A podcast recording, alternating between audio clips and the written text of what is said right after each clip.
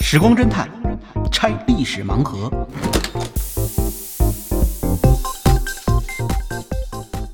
拆历史盲盒，找萨苏。哎，萨苏老师您好。哎，能毛你好，哎，我听您上次说，怎么着，印度军官被这个卡喀塔尔对喀塔尔给卡塔逮尔了，抓了八个印度的军官，而且是印度的前海军军官，而且判处死刑。哎呦，够重的。这个确实非常奇怪了，因为卡塔尔好像基本就没有执行过什么死刑的，这一下子给八个印度人判处死刑，这确实呃让很多人感到很惊讶。那一定犯说了这大事八儿个了印度人干了什么呀？是吧？呃，那最后呢，卡塔尔这边的解释是说，他们呢呃是为以色列做间谍啊，哦去盗窃卡塔尔方面的军事情报、军事技术情报。嗯啊，那么由于这个原因，所以呢，最后觉得案情非常重大，判处死刑。具体来说呢，就是呃，在这个卡塔尔啊，当时有一个公司，这公司嗯实际上是由一个阿联酋人他建立的，然后呢，属于卡塔尔公司，嗯，他呢专门为这个呃卡塔尔的海军提供训练工作。那么这个公司呢，呃，雇佣了一些印度雇员，其中就八个包括这八个前印度海军军官。嗯，他们到了之后呢，现在被指控他们盗窃了这个卡塔尔最先进的呃潜艇的情报，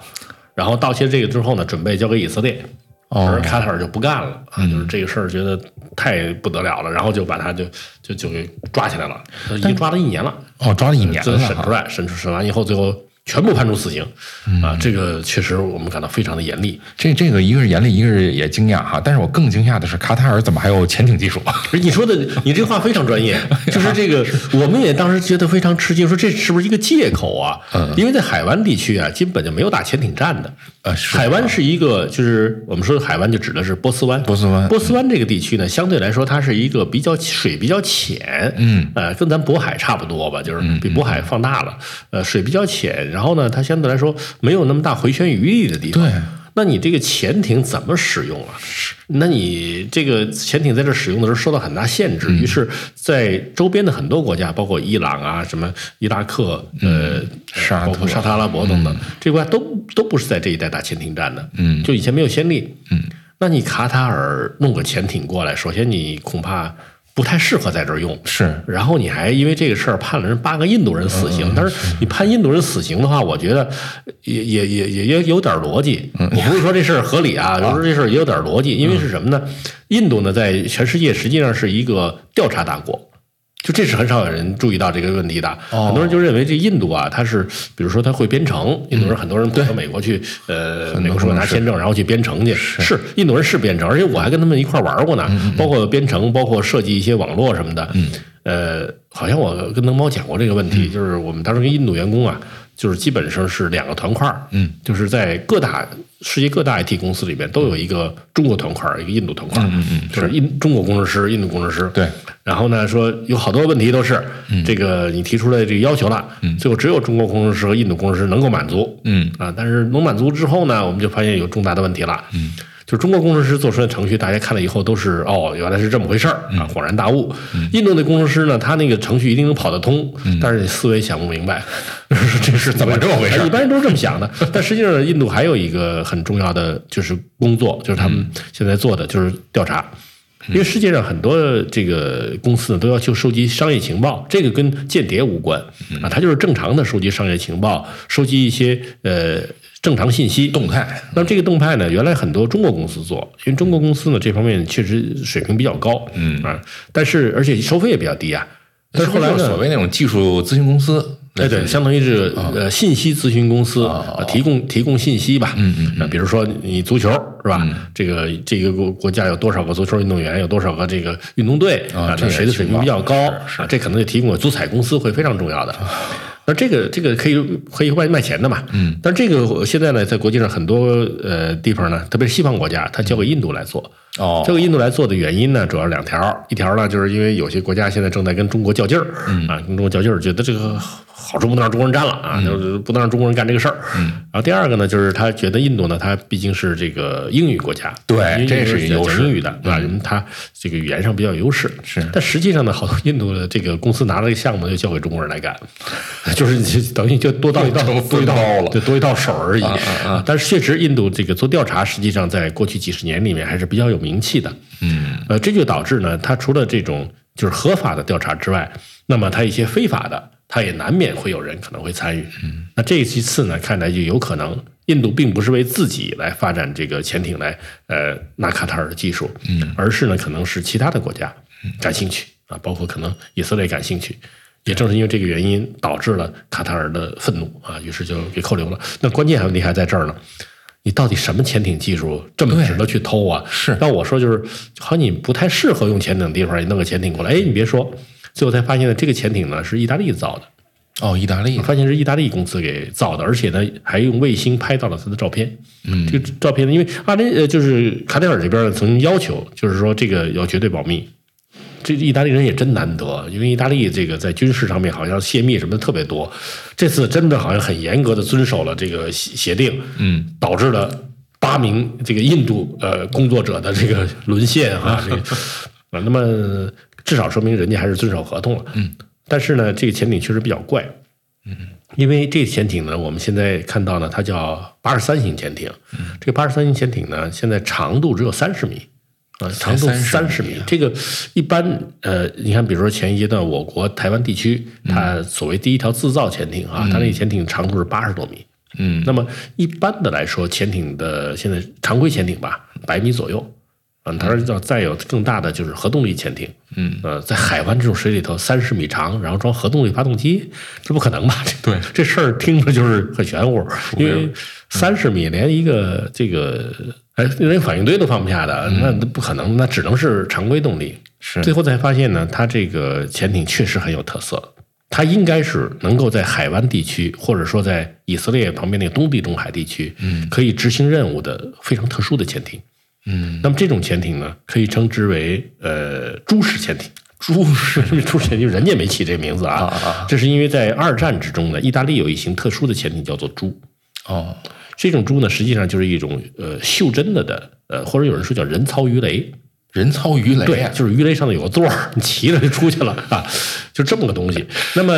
一呃这这这尽管那个有点极端啊，啊但是呢，这一次这个八十三型潜艇，也就是为呃卡塔尔开发这个潜艇呢，嗯它肯定比这要大一些啊，但是依然是在袖珍潜艇的这个范围之内。就因为它是袖珍潜艇，所以它呢对于水域的深度要求不那么高，不高对它是善于在浅水地区来活动的，而且因为它长度比较短，个体比较小，即便是在呃波斯湾这种环境之下，它来使用的时候，应该这个水域也对它也是宽广的。嗯，就像是比如说这个呃，咱们家里头呃你养一匹马，可能觉得这个这个地方太小了。如果养个兔子呢，兔子就不会觉得绰绰太小有余，啊哎等于它这个就是养了个兔子。啊是他养兔子没问题，他干嘛呀？他能他能它确起实到什能么作用？？它就是说，卡塔尔因为是个小国，嗯它呢相对来说它的海军实力也比较弱，但是有了潜艇以外呢，有了有了，但是有了潜艇之后呢，它实际上对于敌方的大型舰艇具有了攻击的能力。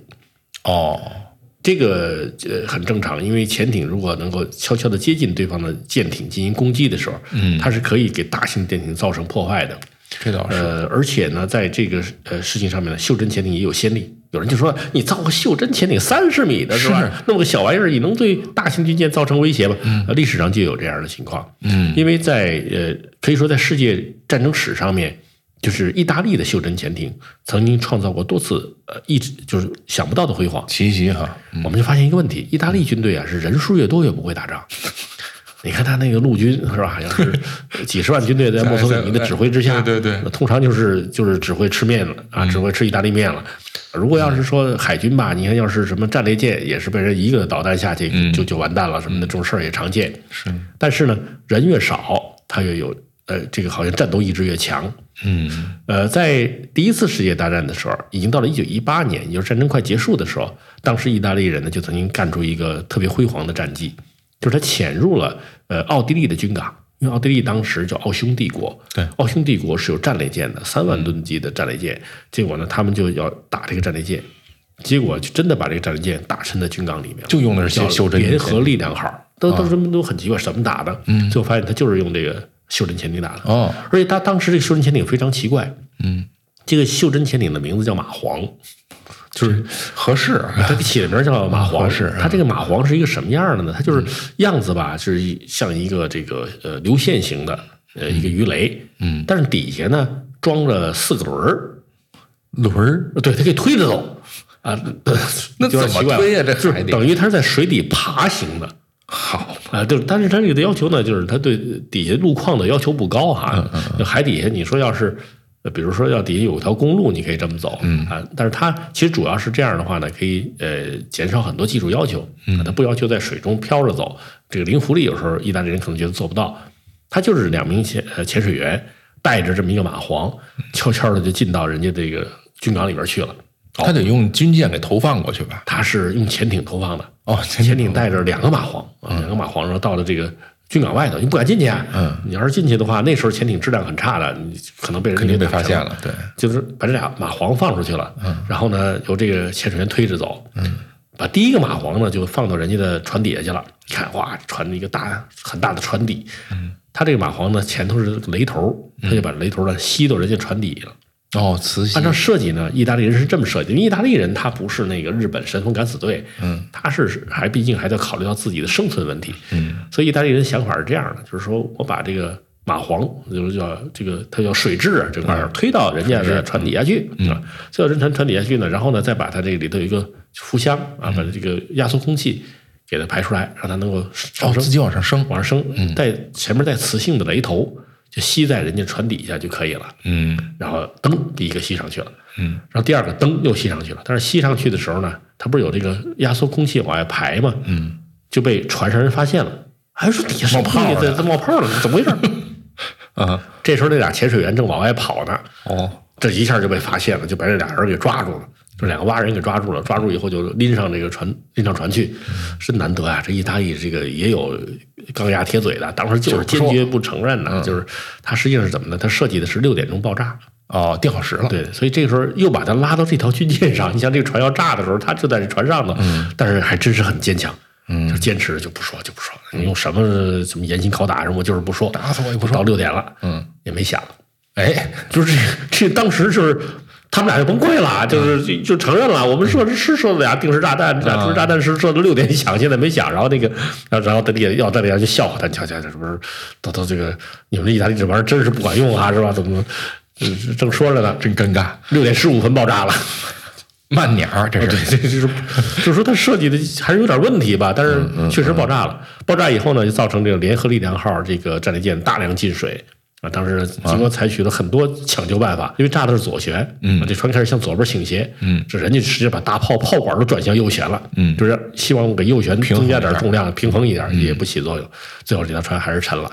这是在呃第一次世界大战中啊，在军港里边被击沉的最大的军舰了，哦，三万吨那战果三还百是不错，战果相当可以。嗯，那么意大利人一看说这招行啊，等到了二战的时候呢，地地中海里头，嗯，就主要是意大利人跟英国人在打，嗯，一交手啊，这意大利人就是吃不消，嗯，就连连吃都亏，不行，连连吃亏。他为什么吃亏呢？是。其实不怪意大利人，嗯因为意大利人呢，他呃，这个海军设计里设计的时候啊，嗯他没想着跟英国人打，他想的是跟法国人打。哦，因为法国是在地中海里头啊，马赛就想嗯对对，我跟土伦法国人打，咱咱俩对着打。嗯，法国的军舰呢也是皮儿薄馅儿大，这意大利的军舰也是皮儿薄馅儿大， 这合适两边儿就互相贼吧，是吧？那就。但是没想到英国人来了的话呢，他那船嗯跟那还不太一样，毕竟英国是老牌儿的这个殖民帝国，他军舰比法国人还是更靠谱一点儿。嗯结果呃，意意大利人吃了不少亏，包括他的塔兰，就是塔兰托，呃，这个军事基地也遭到了突袭，啊，遭到了英国用啊，就是有人说啊，这是一个袖珍的珍珠港，嗯，打沉了他两条战列舰，打伤了一条，给他造成了比较大的破坏。那这样的话呢，意大利的海军一时就有点招架不住了。那英国人就在地中海里面耀武扬威，而这时候德国就急了，德国就找意大利来了，说你看我也不管意大地中海的事儿是吧？对但是你现在打成这样，哎嗯，我们那个隆美尔元帅还在北非呢，嗯，你这样的话，这个地中海都是英国人天下，我们这儿船也过不去，隆美尔怎么回来 是吧？这这是个事儿，意大利人一看这怎么办呢？反正再派更多的军队过去呢，可能这个损失会更大。他就把他的叫第十快艇支队给派去了。这个第十快艇支队实际上就是继承了前面马皇的这个技术，哦他们就专门搞这种袖珍潜艇突袭的。你看他去的人少，结果效果反而更好。他这次派去的这个部队呢，实际上都是在呃潜艇上面再搭上小潜艇，就大人们袖珍潜艇，嗯这个袖珍潜艇就是咱们前面说的猪猪猪，就是因为它形状确实像个猪，啊嗯圆滚滚嗯肥肥的圆滚滚的，嗯，前面是个雷头，后边雷头后边是俩椅子，就是这个这两位得穿着穿着这个潜水服蛙嗯人啊，骑在这上头，然后就就往里走啊，进去以后，然后用这玩意儿到人家这个潜呃军舰底下，接着吸入。把前面半截儿放那儿，然后自己再回来。哦，前面半截能拆下来。嗯，呃对，他还能拆下来。嗯，意大利人没那么视死如归的。 那么去了以后呢，结果他们到了呃亚历山大港，就是英国的英军的大亚历山大港，英军也没想到意大利人会搞这种突袭。嗯，真的就被他把这袖珍潜艇派给放进去了。不但放进去，而且放进四艘之多。哦，那么这四艘呢，就先后在这个英国的一条是刚勇号战列巡呃战列巡洋舰，一条是伊丽莎白女王号战列巡洋舰，嗯，还有一条另外一条游船，这三条船下面都布置了定时炸弹，就是把雷头放在那儿，猪就是把猪头放下了，嗯，然后猪屁股跑回去了。 那么，当然这个好像中间也出了点故障，包括它有潜水有潜水也被活捉的，嗯，但是呢，最后这三个猪头全爆炸了。爆炸以后，最后是呃，刚勇号和伊丽莎白女王号是重重伤啊，直接就呃坐沉在港底。那这样需了很长时间才能把它打捞起来。对，那么意大利人呢，就是这一下儿，就是有一段时间就获得了地中海的制海权。对啊，港口效但率是也没发挥什么作用啊。就是意大利人这段时间也没怎么做什么举动，后来才知道是什么原因呢？他们发现这个刚勇号跟伊丽莎白号、伊丽莎白女王号啊，没有几天就出现在大海上了，修又开始四处活动。然后意大利人一看不对啊呀、说我们这怎么没这么大军舰？是就是看来没炸伤啊，是或者是炸完以后很快修好了，嗯，怎么回事呢？后来才知道是英国人啊，发现这这个这两条船被炸了之后，呃，对军心士气影响很大。尤其是意大利人，可能这时候采取点行动啊，比如给隆美尔那边派一些援军呐什么的，这就比较麻烦。嗯嗯于是就拿了两条废船，上面用木头搭成炮塔，伪装成了这两条军舰， 然后在海面上到处游逛，实际上什么也干不了啊，就比划了一下。那么最后呢，意大利人给吓住了，啊，一直到战后才知道，其实这事儿不是那么回事儿啊。所以这个双方也在互相的蒙啊。最后呢，意大利人这个就是取得了这个战绩之后呢，嗯，呃，大家也认识到这个水下这个潜艇是很有作用的。对他，们后来又根据这种猪呢，又对它进行了改进，呃，生产了叫 C 呃 CA 型和 CB 型两型袖珍潜艇。嗯这种袖珍潜艇呢，就是呃上面有乘员，但是不需要再把这个雷头直接抵上去了。也不需要骑着了，呃，哎，它那不是还得骑，还得是骑着对，还得骑着。 但是呢，它可以发射鱼雷了。可以哦，发射鱼雷来攻击对方的军舰，嗯，这个就好多了，嗯，但是也没取得什么战绩，好像意大利人只要是一改进什么玩意儿，就不见得能行了，就是最原始、最简陋的东西，它反而能取得对战绩对。呃，到了意大利投降之后，有这批意大利的潜水员呢，又加入到盟军，他们也曾经取得很好的战绩，比如说在这个呃港口里面，嗯，有原来意大利的巡洋舰，嗯，他怕这个巡洋舰呢被呃德军拿去跟盟军作战，就请意大利的潜水员去炸掉。那么他们这样也是用这个袖珍潜艇也完成了这样的任务。甚至有人说呢，在二战结束之后，当时意大利的一艘战列舰就凯撒号，嗯，被赔给了呃，就是赔给了谁呢？赔给这个了的苏联，嗯，您讲过这故事改，名叫新罗西斯格号。对对对，他呢后来就在呃西就在塞瓦斯托波尔港就沉没了。沉了，嗯，有人说也是意大利人派的，这个就是当时北约挖北约人，方面派的挖人，然后去把它给炸沉。但这个事儿属于查无实据，这听着也挺悲壮的，如果啊是真的的话嗯现，在还不知道，到底是就是他不愿意这个自己的战舰落到是苏联是手里。嗯，而且在世界各地呢，就是使用这种袖珍潜艇作战的例子还比较多。嗯，比如说，呃，英国人当时开发了一种叫 X 艇。X 嗯型艇这种艇呢，也跟这个 C 型或 CB 型艇差不多，嗯，呃，上面也是带炸带炸弹的。他们呢就在呃挪威袭击了德国的最大的战列舰铁比茨号，哦，提尔比斯，提尔比兹，嗯，提尔比兹号呢，当时他是也是到他肚子底下放下了水雷，嗯，结果呢，在后撤的时候呢，由于故障，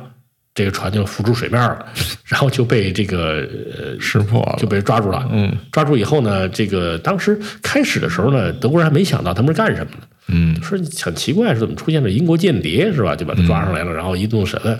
后来发现他在偷偷看表，说不对了，说这个肯定肯定有问题。在审他的时候，他就他就他就不肯招，不肯招，不肯招。但德国人挺聪明的，说这个不肯招，我们也得赶紧挪动这个军舰。嗯，他当时呢，这个军舰要真的生火啊，要很长时间的。他比较聪明的就是用拖轮把这个船呢拖走两了，边给它拖走，就是拖头拖尾，嗯尽量的把它挪动挪动位置，这还真对了。因为当时英国最后放这个雷的时候呢，它是撞在铁壁寺上头了，这个就是这个潜艇啊撞在上面了，嗯把它的雷给撞到撞到下边去了，就撞到水底下去了。嗯它如果当时在水底下就在原地爆炸的话，肯定把铁尔比茨号的龙骨给炸伤了，嗯或者炸断了，那铁尔比茨号就就完了嗯就完了。那么德国人好歹把它挪了一段儿，就挪了几米，嗯所以等它爆炸的时候呢，实际上只把这个铁尔比茨号呢，就是炸成重伤。嗯啊，因为船是最怕从水下的破坏的，是但是它龙骨没事儿。嗯呃，过了一段时间又给修好了。但这次行动还确实是，呃，被很多人认为是一次很很英勇的行动吧。对那么这是他们干的，日本人也效仿。日本人效仿开始的时候呢还比较正常，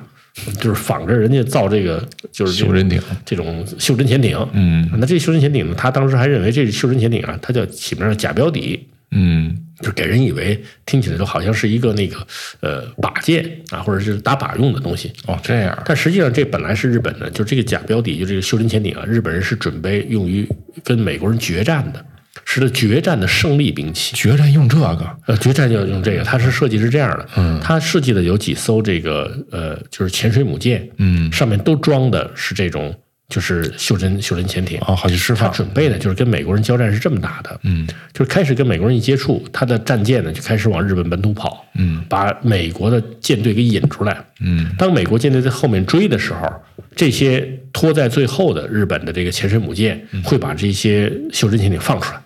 让它呢迎着美国的舰队过去，就在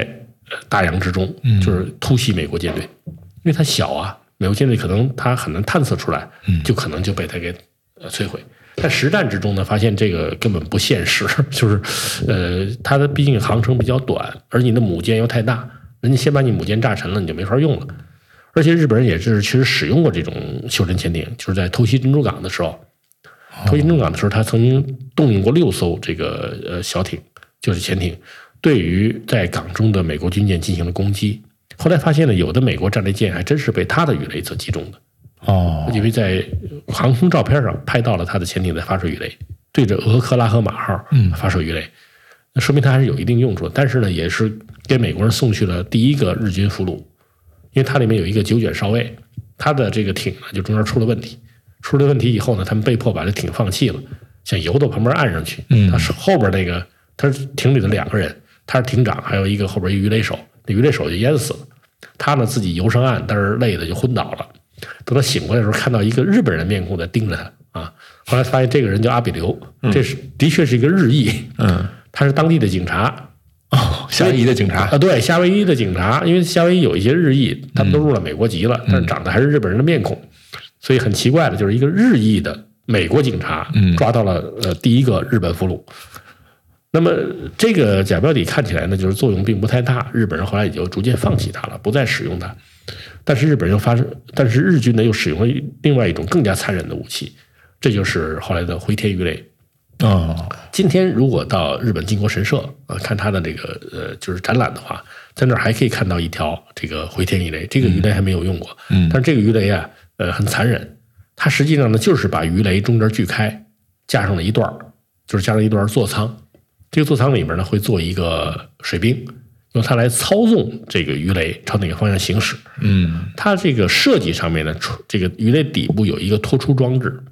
尽管你从这儿滑出去之后，可能鱼雷爆炸的时候冲击波还会把你炸死，但是至少呢是有一点儿逃生的希望。但是从我们后来了解到的情况呢，就是日军很残忍，这个脱出装置是不工作的，它是哦焊死的。实际上到最后要用的时候，它是不能工作的。哎呦那太绝望了用的最后最后这个一定是会造成这个乘员跟这个艇一块儿全军覆没，就是同归于尽。而且但是这个乘员是要盖一个再盖一个舱盖儿的，这舱盖儿也是盖上以后打不开的，从里边打不开从里面打不开的。所以要么就是呃跟这个回天鱼雷一起和对面的军舰呢同归于尽，炸就是被炸死；要么呢就是当这个氧气耗尽之后被闷死。所以这个回天鱼雷的太残忍了人员一旦上去以后是没有活路的。嗯呃，他们的人员上去的时候可能并不知道，还以为自己可以从底下的这个嗯一对一按钮我就可以滑出去，但是实际上是实际上是出不去。在实战之中呢，日军的回天鱼雷也曾多次击沉美军的舰艇，但是后来被认为呢，也不是说效果有多大，因为它实际上就像我们今天的所谓这个自导鱼雷，带有带有引导装置的对，鱼它雷只如是此说而已。人工自能智能也，算是一种就是呃比较先进的武器吧，嗯，但实际上它的呃效用并不是太大，嗯，最后呃回天鱼雷也没有能够挽救日本回天。啊，只是留下了这么一个让我们觉得很很很怎么说呢，残忍很残忍的这样的一种兵器吧。变成回天乏术了。哎，而这种袖珍潜艇呢，后来也受到很多人的推崇，包括谁呢？蒋介石。哦，蒋介石后来呢，在蒋委员长退去台湾之后，当时老想反攻大陆嘛，嗯，他当时也想搞潜艇，但是美国人就不给他，就怕他这个惹嗯事是儿。核心技术嘛？当时呢，这不是主要是怕给了你了，你老去挑衅大陆，那嗯美国这边倒支持不支持你啊？美国那边不敢支持他，因为大陆当时呃已经对他有绝对优势了。嗯，嗯，而蒋介石老想把美国拉进来，让他参与到这个跟大陆的作战之中去。美国给了他两条潜艇是干嘛呢？让他做反潜训练。嗯，就是说你们的人得反潜啊，是那你得有这个靶标啊，嗯，把他那个前面的鱼雷发射管儿都把水泥给堵死了，就不让他不让他用啊。但是后来说是国民党费了千辛万苦，还把这这桶儿给挖通了，撬开了嗯啊又给发通了。然后其实再想怎么用，那就就是反正最后也没用。现在这两条艇啊，居然好像还在服役，嗯就是非常奇怪的一个事情。世界上最古老的两条潜艇，嗯，博物但馆是呢，蒋介石那时候就跟意大利联系，就买了几条这猪，啊，回来建立一个叫武昌艇队。这哦个武昌艇队就是专门用来就是准备对大陆进行袭扰的，但是最后也没也没成功啊。后来他经常是采用的更简单的办法，比如说就是潜水员挖人，嗯，挖人，然后带着一个竹筏子，其实不是竹筏子，是用塑料管做的那个筏子，嗯，然后就过来，然后平时啪往底下一潜，啊，那这个上面呢，就是他在上面待着的时候，因为他有一半身体在水里，呃，这时候我们雷达照进啊，只只能看到就是好像在水上有一排海鸥， 你根本就发现不了它。嗯，但是这个洗澡办法最后也失败了。嗯，关键呢，他遇到了这个解放军里面的一个不讲理的主儿，这这位叫皮定均，就是毛主席那时候说嘛，“批有功，少尽忠”，就是指的这个皮定均将军。皮定均将军当时是福建军区副司令，他是特别善于这个呃开动脑筋，然后用一些怪招来打赢呃战斗的。那么他当时面对国民党不断的派蛙人来袭扰，他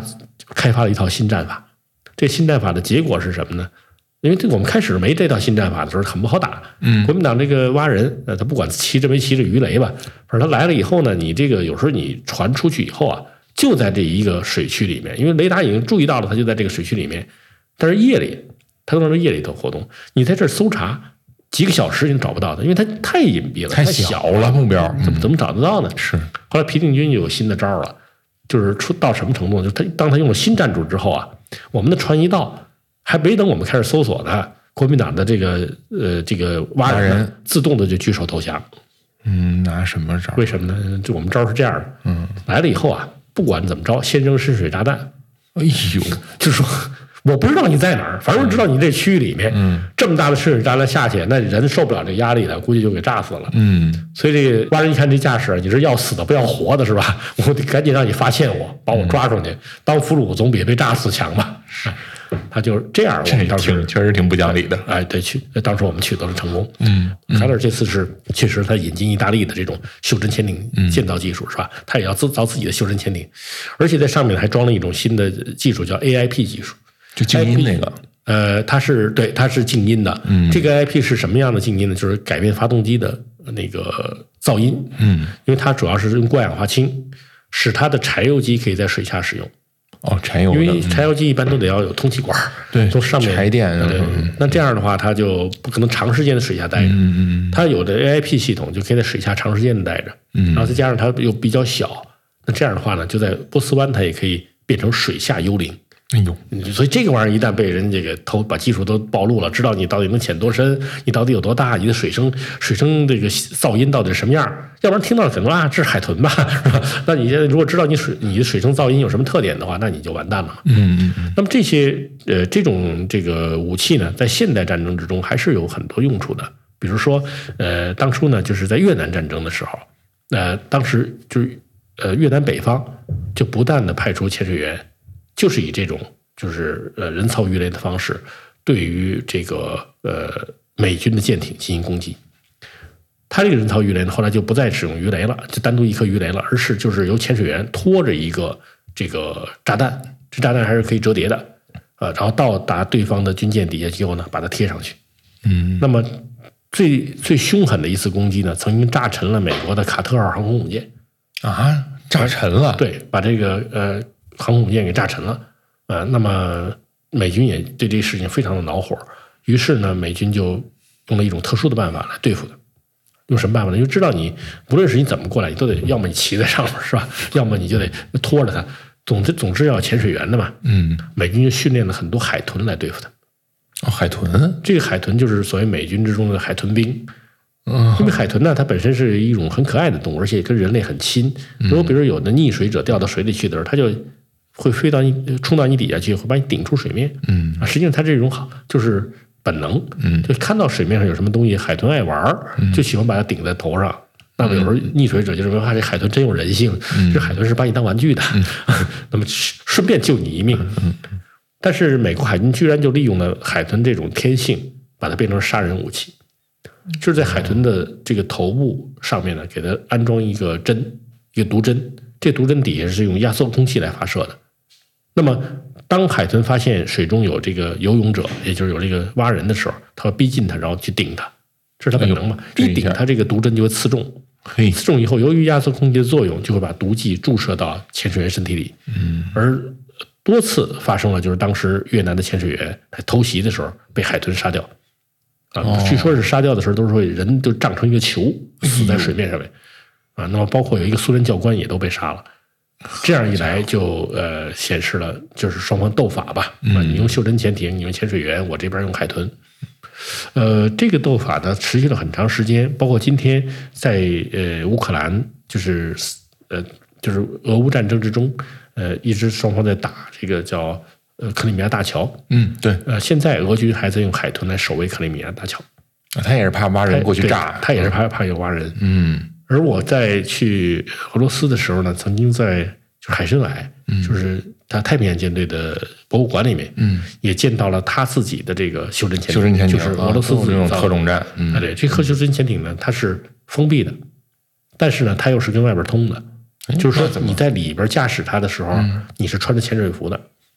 哦，所以就它是你不是密用闭不用的，换衣服，不用换衣服，你可以进出，嗯但是你可以把它作为一个基地，然后到对方的这个比如军港啊什么的进行侦察任务它。相当于是一辅助动力机构，是是那个是的，是的，嗯嗯，呃，又叫水下摩托，啊是水下 摩托。挺形象，但是呢，这个我在那儿听到了一个故事，听得挺神的，就是他们当时开着这水下摩托到古巴去，因为古巴有关塔那摩海军基地是美军的，美军的他们曾经苏联的潜水员就是开着这水下摩托，呃，也相当于就是水下潜艇了，袖珍潜艇，到呃关塔那摩基地呢去侦察美军的装置，结果就遇到了美军的海豚。那么，然后结果呢然后结果呢，就是我们真是战斗民族，嗯，就是潜水员杀死了海豚， 这那么大的海豚哎被呦这海豚招谁惹谁 了？是就是，所以这个呢，就是显示呢，在海洋之下其实一点儿也不平静，尤其是这一次，这个卡塔尔跟居然因为他的潜艇的事情呢，抓了八个印度人，而且判死刑，这简直就觉得这是一国际嗯就公是案。可见可见这水底是暗潮汹涌啊，是，但嗯是我觉得他可能也许未必真的会执行死刑。哦哦因为此前呢，在呃俄乌战争之中，俄罗斯也抓到过两个英国的雇佣兵，当时也判处死刑了。嗯，但是最后还是英国方面呢，经过做工作，还是给他带回去了。所以我觉得卡塔尔跟印度又没有那么大的深仇血恨，嗯，这一次应该不至于直接杀人。嗯、呃，关键还有几十万印度人、八十万印度人吧，在卡塔尔工作呢。也是，这样的话会造成人人自危的。嗯本期盲盒就拆到这儿，欢迎在小宇宙、网易云音乐、苹果 Podcast、喜马拉雅、QQ 音乐搜索“时光侦探”找到我们。真是真相的真，期待你用点赞、分享、评论或慷慨打赏的方式支持我们这档小节目。感谢你的收听，我们下期《时光侦探》再会哦。